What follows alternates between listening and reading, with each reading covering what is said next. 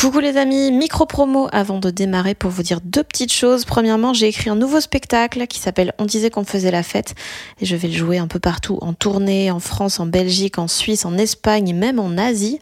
Euh, toutes les dates sont sur fannyruet.com. Et puis deuxième nouvelle, mon roman Bien sûr que les poissons ont froid sort en format poche le 2 mai et il sera dispo le même jour en livre audio. Je l'ai enregistré moi-même, j'ai trop aimé faire ça et je suis trop contente du résultat. Donc euh, yay I'm Sandra, and I'm just the professional your small business was looking for. But you didn't hire me because you didn't use LinkedIn jobs. LinkedIn has professionals you can't find anywhere else, including those who aren't actively looking for a new job but might be open to the perfect role, like me. In a given month, over 70% of LinkedIn users don't visit other leading job sites. So if you're not looking on LinkedIn, you'll miss out on great candidates like Sandra. Start hiring professionals like a professional. Post your free job on linkedin.com/people today. J'ai ça avec le costume d'arlequin, j'ai ça avec le costume de clown, j'ai ça avec l'idée du déguisement. Euh, ça revient vraiment à quelque chose qui est de l'ordre de, des racines de l'humanité. On joue, euh, on est là pour jouer. Les musiciens, les danseurs, les, acteurs, on joue du sentiment, on, on, rejoue du sentiment, on exagère du sentiment, parce qu'on est des créatures empathiques qui apprenons le sentiment dans le visage des autres. Et on le voit petit, on mon fils, quand il avait 3-4 ans, je voyais bien la fascination qu'il avait de se voir pleurer, de se voir rire, de, de, de voir les déformations du visage, de voir ce qu'on fait, comment ça réagit en face. Tout ça est quelque chose de tellement ancien et qui vraiment est de l'ordre du jeu. Et c'est vrai que, que depuis, depuis quelque temps, sûrement à cause des réseaux sociaux, sûrement à cause de plein de choses, euh, les artistes sont maintenant mis dans une position extrêmement compliquée qui est euh, une position de morale.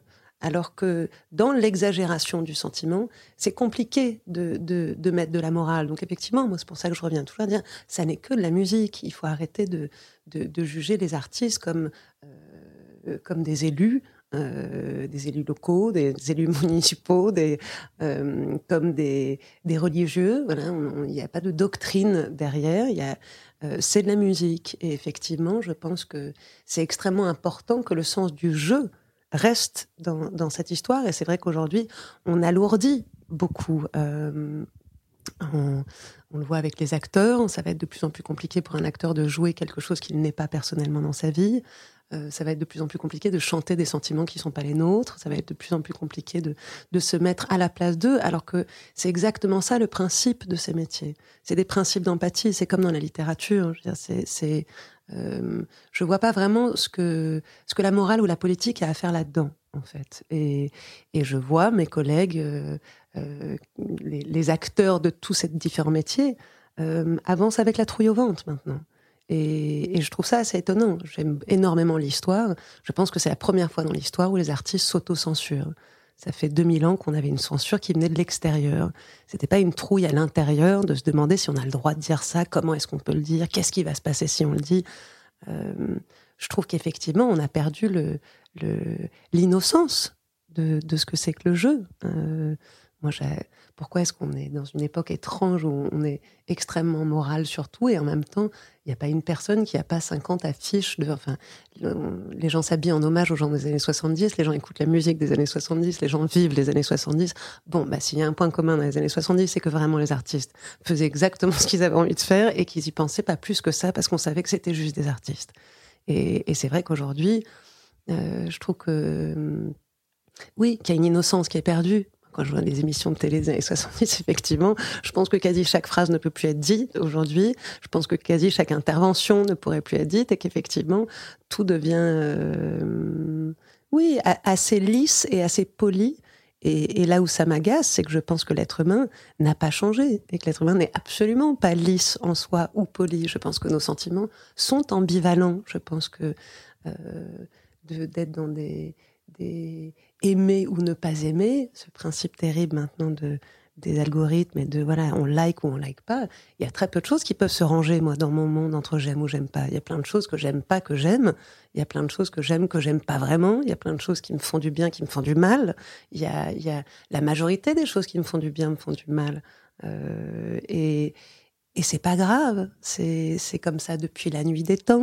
Mais tu as l'impression que dans les œuvres, autant que dans les interventions, on est jugé vraiment sur les nuances qu'on met? Absolument, absolument. Je vois qu'aujourd'hui, il y a une.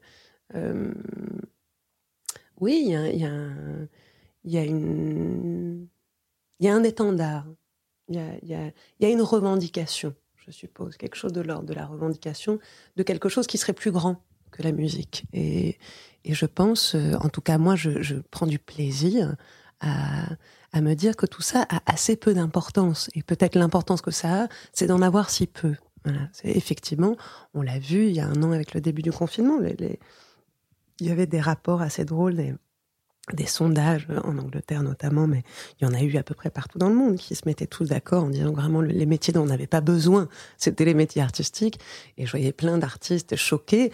Moi, j'étais assez joyeuse en disant, mais j'avais, enfin, évidemment, oui, on, on, sauve pas des vies dans ce sens-là, c'est sûr et certain. Jamais j'ai cru qu'on le faisait. Par contre, je pense qu'on peut.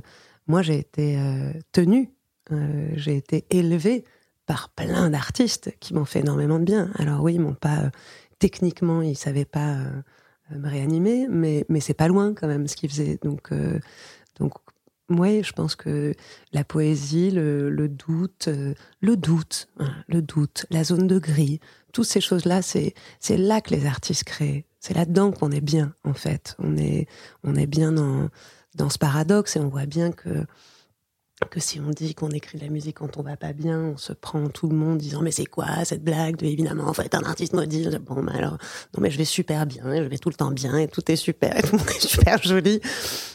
Qui croit ça pour de vrai? Dans une seule vraie journée personne. Je veux dire c'est c'est je, je trouve ça bien de, de faire un métier qui où on n'a pas à être exceptionnel. Et en même temps c'est ça qui fait que ça l'est et que ça touche les gens de, de cette façon. Et... Mais toi, tu te... Je trouve, je pense que si moi j'assume la faille, euh, je pense que ça peut peut-être apaiser la faille qu'on a tous en nous. Donc effectivement, moi, je j'aime pas l'idée de, de, de l'exception. Quand je chante Jealous, et je me rappelle en l'enregistrant, j'avais Etienne Dao qui me disait, mais t'es sûr que t'as envie de chanter, que t'es jalouse, que t'es jalouse de tout, d'une table, d'un chien, d'une chaise? Je dis, mais évidemment, évidemment que je veux le dire. Je, j'ai souffert tellement fort de cette jalousie. C'est absolument maladif, il n'y a rien à y faire. Et, et de le chanter, non seulement ça me permet peut-être de l'expier un peu, mais je vois le nombre de filles qui me voir. Mais moi aussi J'ai fait un concert aux États-Unis où au bout d'un moment, j'ai dit, bon, bah voilà, c'est pour toutes les filles jalouses. Et il y a un mec génial qui a dit, mais nous aussi ouais, c'est vrai, quelle connerie je venais de dire, évidemment, au nom de tous les gens jaloux. Et d'un coup, tu vois que les gens sont extrêmement rassurés de dire, ah ouais, ouais on n'est pas. Moi, j'aime bien mettre le ces sentiments-là devant. C'est la mission qui me plaît le plus. Est-ce que tu as l'impression qu'à force de, te voir un peu surveiller euh, les choses euh, qu'on dit, qu'on exprime et tout, on va, on va genre gonfler, gonfler jusqu'à ce qu'à un moment, il y ait, je sais pas, un switch en fait. Et qu'il y ait un, retour de flamme, entre guillemets, de je tout ce qui était interdit. Je le crains des fois, pas venant, pas venant de, des artistes, parce qu'on euh, y, a, toujours eu, d'une manière ou d'une autre, des censures, des, enfin, donc il y, a des, il y a des manières de noyer le poisson. Je dirais que c'est plus dans la vie de tous les jours, effectivement, pour nous tous, où je pense qu'il y a une, il y a, on voit bien qu'il y a des soupapes mm. et que ça devient un peu des gouffres. On voit bien que, que euh, être exceptionnel, c'est, c'est se mettre une grande putain de pression, quoi. Et moi, je le, oui, voilà, je le vois en, en, en, concert à un moment donné. Je disais à certaines filles, je disais, mais arrêtez avec vos t-shirts, je peux pas y aller licorne. Il n'y a, pas de licorne. On va tous crever. Hein on va tous crever. Et chaque personne qui est dans cette salle, dans 70 ans, il en restera pas une. C'est comme ça. Deal with it. Et c'est pour ça qu'on fait de la musique, et c'est pour ça qu'on tombe amoureux, et c'est pour ça qu'on rêve tous les soirs, et c'est pour ça qu'on a peur, et, c'est pour ça qu'on achète des objets, et c'est pour ça qu'on achète des robes. C'est parce qu'on a le désir que peut-être, éventuellement, dans cette robe, quelqu'un pourra nous regarder. On rêve d'un agencement, comme dit Deleuze, et on sait très bien en plus que c'est même pas vrai, et on le fait quand même. De... Qu'est-ce que c'est beau Qu'est-ce que c'est beau cette lutte, ce deal inadmissible qu'on a d'entrée, qui est que on va tout perdre, les gens qu'on a aimés, tout ce qui nous arrive, notre notre vitalité, notre fraîcheur de vie, notre mais quelle beauté, quelle beauté Sinon, ça serait rien de ça aurait du sens. Tous les hauts existent parce qu'il y a des bas. Tous les en musique, euh, la musique existe parce qu'il y a du silence. Le dessin existe parce qu'il y a parce qu'il y a du vide. Voilà, c'est et à force d'être dans un truc de se dire tout est positif, on est tout le temps content. On est... Mais évidemment qu'on on ne peut pas l'être. La vie est pas juste.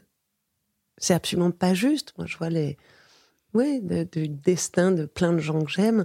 Le mot juste a pas grand chose à voir dans cette histoire-là, quoi. C'est, on, va faire au mieux, euh, on va se péter la gueule et on va se relever parce que c'est ce qu'on fait et on, et on va se remettre. Et en fait, on se remet quasi de tout jusqu'à ce qu'on s'en remette plus.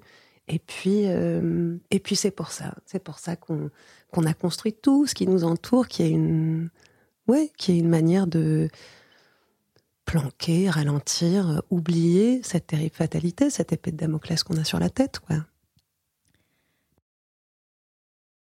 J'ai lu que quand tu étais enfant, ta, ta maman te lisait une histoire qui se terminait avec un enfant qui souriait parce qu'enfin il connaissait quelqu'un qui était mort. Ouais. C'était quoi l'évolution de ton rapport à la finitude? Parce que c'est quand même assez étrange de se dire ça en étant enfant, non? Mais parce que c'est terriblement vrai. Les, enfants sont extrêmement ravis de connaître des gens qui sont morts. Ça, c'est une bonne histoire à raconter à la récré. Et on aura beau, euh, moi, je vois le, mais comme encore aujourd'hui, le début du Covid, c'était une petite compète de qui connaissait qui qui était mort. ça continue la vie entière. Donc, euh, et quelqu'un dit ah moi j'ai perdu ma grand ah moi c'était mon frère, il avait un cancer. On sait très bien qu'on dit ça pour pour d'un coup on chope un statut de victime qui est plus grand que l'autre. Enfin, c'est ça les vrais sentiments et c'est pas grave.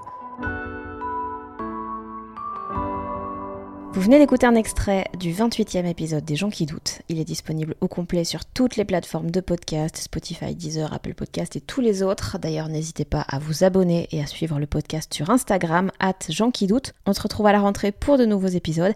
D'ici là, des bisous